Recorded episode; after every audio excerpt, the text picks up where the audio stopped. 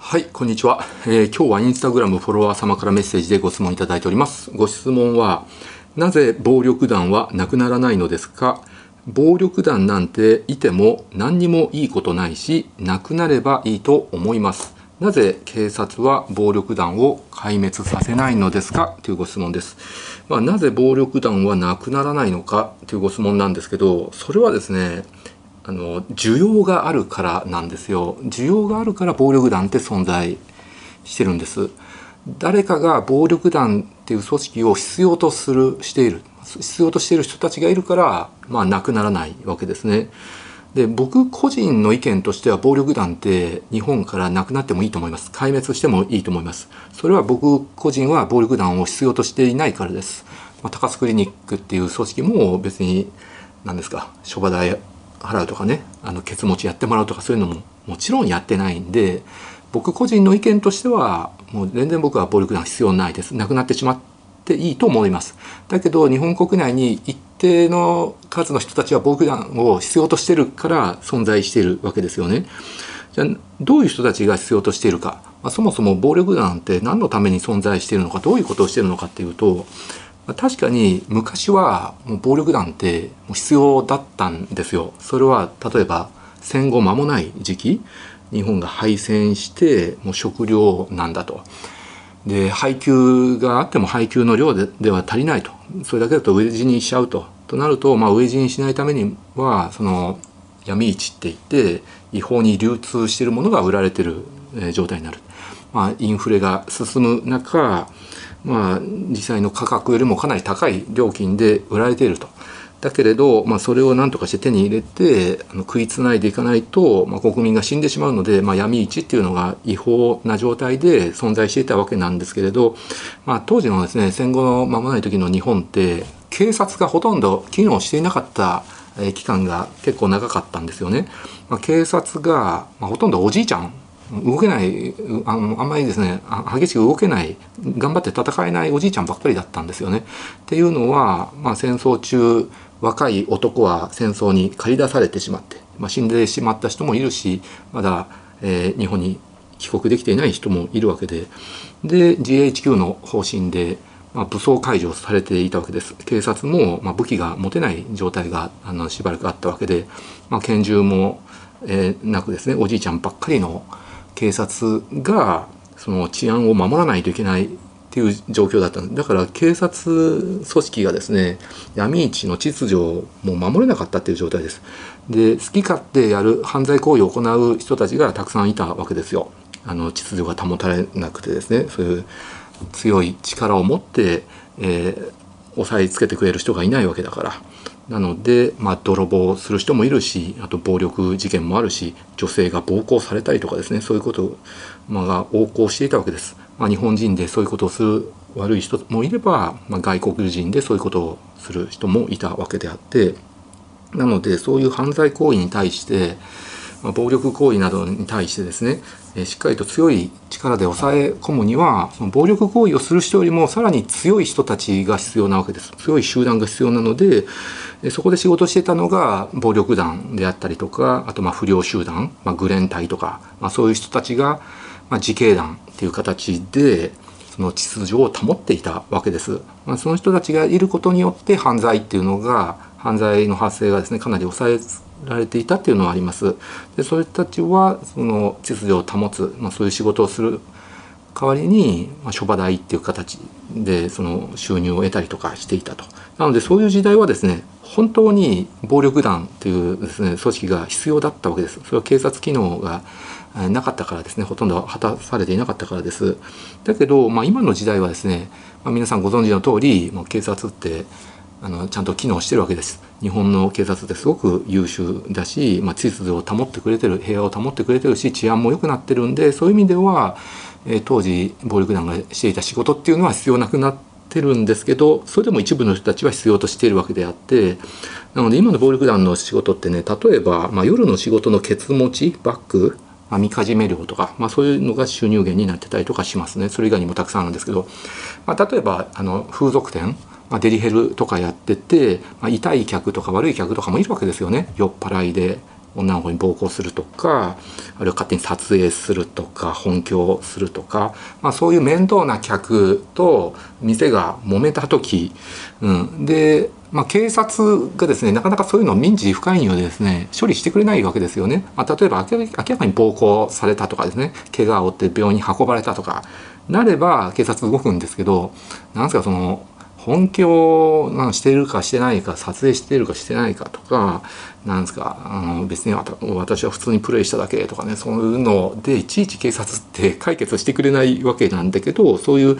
のと揉めた場合にまあ一応そのバックに暴力団がついていて、まあ、それを解決してくれるっていうこともですね、まあ、中には稀にはあるかなと、まあ、そういう感じでみかじめ料を払っていたりとか。だけど全てのそういう風俗店がですねの警察あ、ね、暴力団のケツ持ちがいるかバックがいるかつながりがあるかっていうと、まあ、そうでもないんですけれど、まあ、一部の店はそういうことをしてるわけであって、まあ、どっちかっていうと違法な風俗店、はい、その違法風俗店なんかはやっぱり経営してる側にも後ろめたいことがあるので警察のお世話になることができないわけです。あなたはちゃんとこの店の営業許可取ってるんですかっていうですね面倒くさいことになってしまうので、まあ、そういう怪しい仕事をしてる夜のお店ほどまあ、ヤクザ、まあ、暴力団のお世話になる機会があるっていうのとあとはその違法風俗店とか風俗店自体が、えー、暴力団のあのフロント企業だったりとかねそういう可能性もあるわけですよね。はい、だったら違法風俗店やめろよっていう話になるんですけど、まあ、そそれについてはまた後で話そうと思うんですけれど、まあ、それもやっぱりそれを必要とする人がいるっていうのが厄介な問題であってあとはですね、まあ、これ本当に良くないんだけど、まあ、違法薬物とかあと違法カジノとか違法カジノもですねやっぱりそのカジノ自体があの非合法なわけなのでそっち取り締まれよっていう話なんですけどだけど違法カジノをやりたがる日本人がやっぱり一定数いるわけであってそれが意外にその大企業の社長さんだったりとかあのそれなりの大物だったりとか芸能人だったりとかねそういうこともあるわけであって、はいまあ、ギャンブル好きな人っていうのがいるわけなので、まあ、違法カジノがまたしのぎになっていると。あとは違法薬物これ絶対良くないんですけれど、まあ、密輸したりして、まあ、あの高い値段で販売してそれがしのぎになってたりとかするわけですね。まあ、大麻であったり覚醒剤コカインヘロイン MDMA とかさまざまな違法薬物を、まあ、密輸して売りさばいて、えー、しのぎにすると。なのでなのでその日本の暴力団って結構港のそばに大きな組織があるんですよね。まあ、例えば神戸とか広島とか福岡とかね。港でその密輸してそれを裁くためにはその港のそばにあの暴力団組織が、まあ、あのあった方が効率よくねそういうしのぎを得ることができるっていうのもあるわけなんですけれど、うん、なのでもちろんその違法薬物自体が悪い。それを取り締まれよって話なんだけどまあ悲しいんだけれど日本人でそういう特に大麻ねまあ、覚醒剤とか LSD とかもそうなんだけど違法薬物をやりたがってる人で依存しちゃってもうやめられない人、まあ、そういう人たちがいるから暴力団が存在するっていうのがありますよね。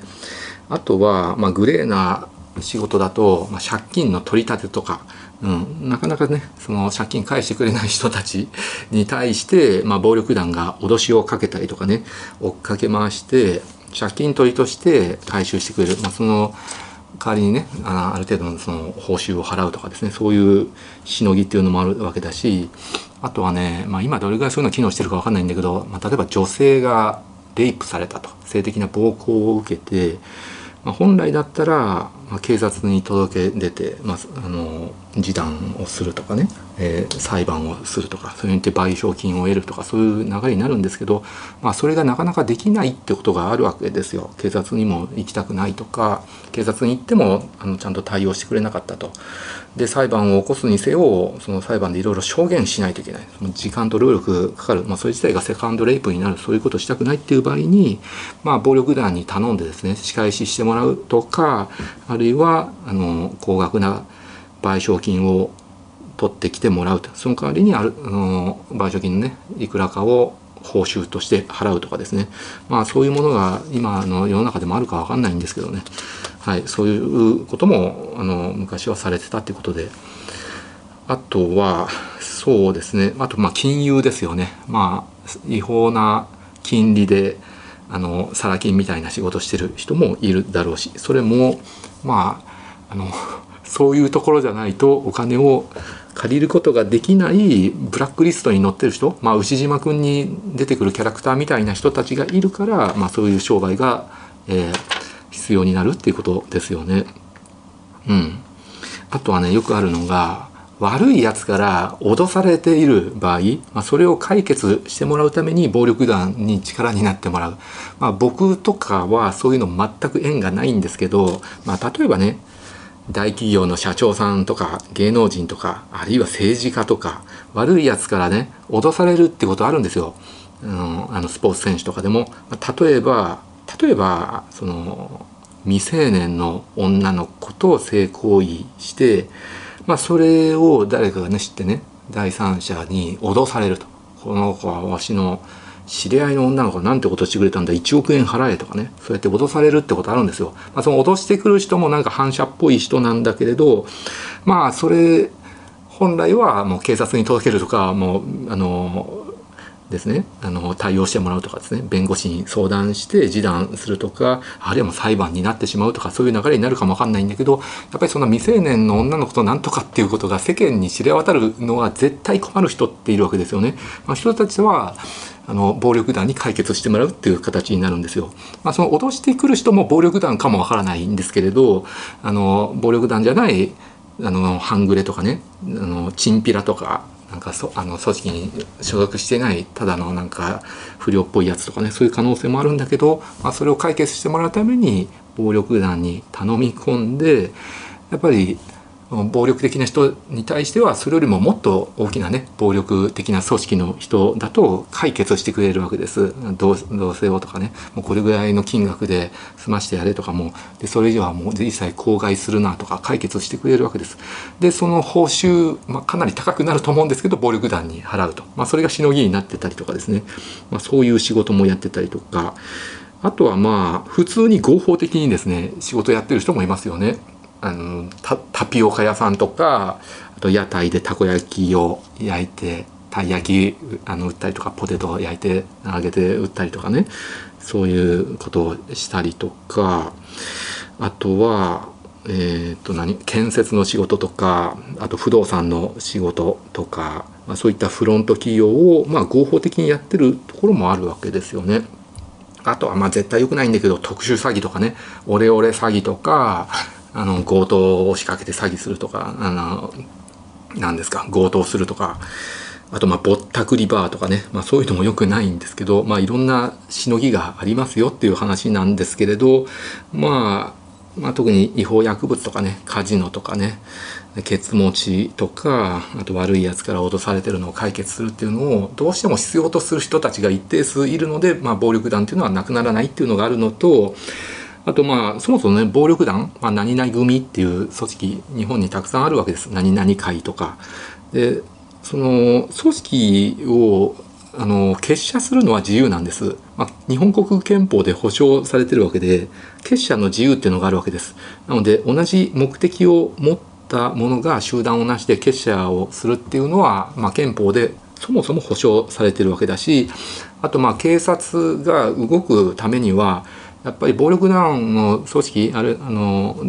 組員がですね犯罪行為を起こさない限りはやっぱり動けないわけですよね。暴力団っていうだけで逮捕するとか何にも悪いことしてないのに暴力団組織を壊滅させるとかそれはやっぱりできないわけです。日本もちゃんとした法治国家なわけですので、はい、民主主義国家であるのでなので犯罪を犯さない限りは警察動けないわけですよね。なので暴力団組織も、まあ、例えばこれぐらいの暴行脅しだったらこれぐらいの罪だろうと懲役1年2年であろうとそれでまた、えー、お勤めしてねまたシャバに戻ってこれるだろうとかえー、敵の暴力団員を撃ち殺したら、まあ、これぐらいでまたシャバに戻ってこれるだろうっていうですねこれぐらいの犯罪だったらこれぐらいで済むだろうっていうのを計算してやっぱり犯罪行為をするわけですよね。うん、ということなんですよね。なので、まあ、あとねじゃあ仮に暴力団がなくなるとどうなるか日本はどうなるかという話なんですけど、まあ、先ほどもねずっと話しているように暴力団を必要とする人たちが一定数必ずいるわけです。薬物違法カジノとかあとケツ持ちとかですねちょっとまともじゃない仕事を必要とする人たちが必ずいるわけなのでその仕事をしている日本の暴力団がゼロになったら必ずその必要としている仕事のところに海外の反社会勢力が入り込んでしまうことになるわけです。まあ、チャイニーズマフィアとかあとロシアとかねイタリアとか日本の暴力団よりももっとえげつないことをする人たちが入ってくると殺人とかね恐喝とか、えー、強盗とかえげつないことをですねあの平気でやってくるもっと恐ろしい組織が入り込んできて今まで日本がやってきた仕事を代わりにやるようになるんです。でその海外の反社会勢力が日本のヤクザよりももっと巨大化する可能性だってあるわけですよ。ですでにその日本の暴力団とまあ一部のね大企業の偉いさんとかね、まあ、ひょっとしたら今でも政治家とか芸能界とかねいろんな人たちと癒着してるかもわからないわけなのでまあだったらあえて日本の暴力団を壊滅させて海外の反射勢力が入ってくるよりかは今の方がマシかなっていうのはもちろんあるわけなんですけどだけど、まあ、昔を比べてもその反日本のね反社会勢力のやってる仕事っていうのもどんどん縮小してきてるし必要とされなくなってきてるわけです。防体法も厳しくなって締め付けも厳しくなっていくんで縮小縮小はしていくわけなんですけど、まあ、完全にゼロにはならないわけでまあひょっとしたら日本の政治家とか警察も日本の暴力団をゼロにしてはいけないっていうふうに考えてるんじゃないかなって僕は思うわけです。で仮にこの日本国家の中で本気でその暴力団をゼロにするんだったらどうすればいいかって話なんですけどそれはもうさっきも話したんだけど暴力団っていうのはこれぐらいの犯罪だったらこれぐらいの刑期で済むだろうっていうのを計算して犯罪行為をするっていうのがあるわけなのであのその刑罰をですねもう全部その死刑にする、まあ、極刑にするとかですねそれぐらいのことをすれば、まあ、暴力団組織ってなくなるわけですよね。まあ、例えば一部のイスラム国家とかだとなんですか違法薬物使うだけで死刑とかですね、えー、すごいすごい厳しい国だってあるわけなんですよね。まあ、そういう国の方が反社会勢力ってあの存在しにくいわけですよ。何でもすぐ見つかったら死刑になっちゃうからなので日本で本気で暴力団なくすんだったら違法カジノしたら死刑違法薬物、えー、密輸したら死刑販売したら死刑とかね。何でもかんでも死刑にしちゃえば暴力団組織ってなくなるんだけどまあそれも日本っていうですね民主主義国家であり立派な法治国家なので まあそれはできませんよっていう話ですよね。はい。っていうのが私の意見でございます。僕と違う意見の人がいたら遠慮なくコメント欄にお書きください。僕もそれ真摯に読ませていただきます。はい。ご視聴ありがとうございました。